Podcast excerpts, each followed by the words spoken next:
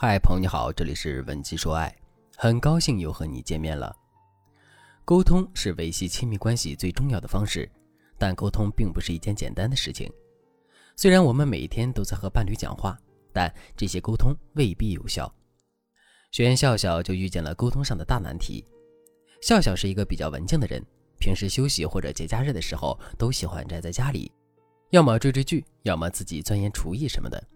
而她的丈夫性格外向，喜欢社交，有空了就会约着朋友钓鱼、打牌什么的。两个人的生活方式截然不同，这样的结果就是两个人几乎没有共同话题。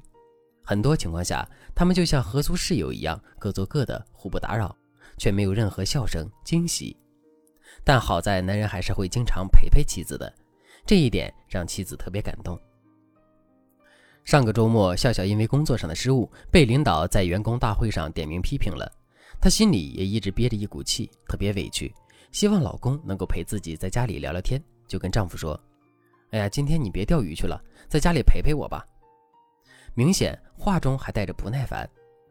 男人愣了一下，估计是觉得有点意外，回答道：“我和朋友早就约好了，他们还等着我呢。”笑笑一听男人这是不愿意啊。再加上自己在公司里受的气，更觉得委屈，就开始抱怨：“你是不是觉得朋友比我重要啊？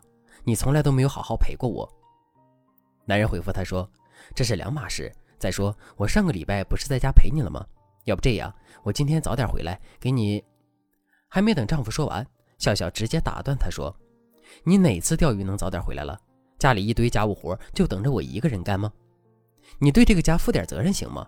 反正我今天就不让你去。”男人看到笑笑的态度很坚决，放弃妥协，直接扔下一句话：“那我就告诉你，今天我非去不可。”然后夺门而出，留下笑笑一个人在空荡荡的家里。大家看，笑笑和丈夫的感情基础还是不错的，两个人生活习惯虽然不同，但在前期还是能够相互理解的。做到这样，其实已经很不容易了。但就是这样，可以算得上比较好的夫妻关系。之间还是会因为沟通不畅产生一些不必要的矛盾。对于妻子来说，如果你想和心爱的男人白头偕老，那么最最重要的就是要学会和自己的伴侣沟通。如果你还觉得吵架、冷战都不会影响你们感情的话，那就大错特错了。很多夫妻走到离婚的地步，最初都是因为一些小事上的沟通不畅。千里之堤，毁于蚁穴。如果你和丈夫的沟通出了问题，千万不要疏忽大意，添加微信文姬零幺幺。文姬的全拼零幺幺，我们的导师会帮助你解决所有的情感难题。那今天我就给大家讲一下，在亲密关系中怎样沟通才能够避免这些矛盾的产生。首先，我们要知道，沟通的重点在于让别人表达自己，换句话说，就是学会倾听别人讲话。为什么倾听这么重要呢？我要从一个大家都知道的字开始讲起，那就是聪明、聪慧的聪。大家可以在脑海里想象一下这个字，或者有条件的写下来。何为聪？让我们来仔细看看这个字，它是由四部分组成的。耳字旁就是用耳朵去倾听，上面那两点像一双眼睛，就是用眼睛去看。口是用嘴巴去表达，心就是用心去思考。这一个字，耳朵这一项就占了一半，可见听的重要性。倾听很重要，那倾听难吗？估计很多人都觉得这也太简单了，但真的是坐在那里闭上嘴就是听了吗？你错了，真正高质量的倾听，可能你连一次都没有做到过。因为倾听的技巧不只是在别人说话的时候闭上自己的嘴巴。这里我来分享给大家三个倾听的注意事项。首先，在倾听的过程中，尽量保持安静，专注凝视他，让对方成为主角。当然，少说话不是让你保持绝对的沉默。你可以通过眼神和肢体动作给予回应，比如表达专注可以用手托着下巴注视他的眼睛，表达肯定可以点点头。对方讲到自己的不幸遭遇时，皱起眉头表示自己的同情和担忧。这些肢体语言都在传达你在很认真的听他讲，并且能够和他产生共鸣。当他接收到你的这些信息时，就会激发他进一步的沟通欲望。这天怎么能聊不下去呢？其次，要摆脱注意力分散。我们在看电影或者开会的时候，都需要做的一件事，就是把手机调静音。为什么呢？这就是因为这些事情都需要专注去做。看电影被别人的电话打扰，可能会错过重要情节；开会被打扰，可能会让上司觉得你不够重视这次会议。同样，在和伴侣沟通中，一段突然的铃声会让自己的注意力分散掉，也会让对方觉得我们对这次谈话根本不上心。所以，别让自己的注意力分散是非常重要的。如果你们真的想通过沟通解决矛盾、增进了解，你可以把自己的手机暂时静音，然后准备两杯热茶，面对面的坐着，避免一切打扰。这样的氛围会让男人觉得自己说的每一句话都很有价值，然后在这种自我满足的反馈中，他会越讲越多。最后，也是最重要的倾听技巧，不要过早的进行评价。你一定也有过这样的情况。当对方的话戳中你的点，无论是开心的还是冒犯的，你都想插一句去分享自己的感受，辩驳男人的偏见，结果最后自己洋洋洒洒说了一大片，对方一句话都没有说。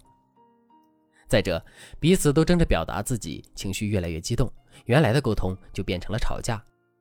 一开始讲的案例中，笑笑和男人的争吵就是由此引起的。男人本来想表达自己的歉意，为此还要做些什么。但还没等男人说完，笑笑直接打断他的话，开始宣泄自己的情绪。最后，男人也不再忍让，夺门而出。这是沟通中的大忌。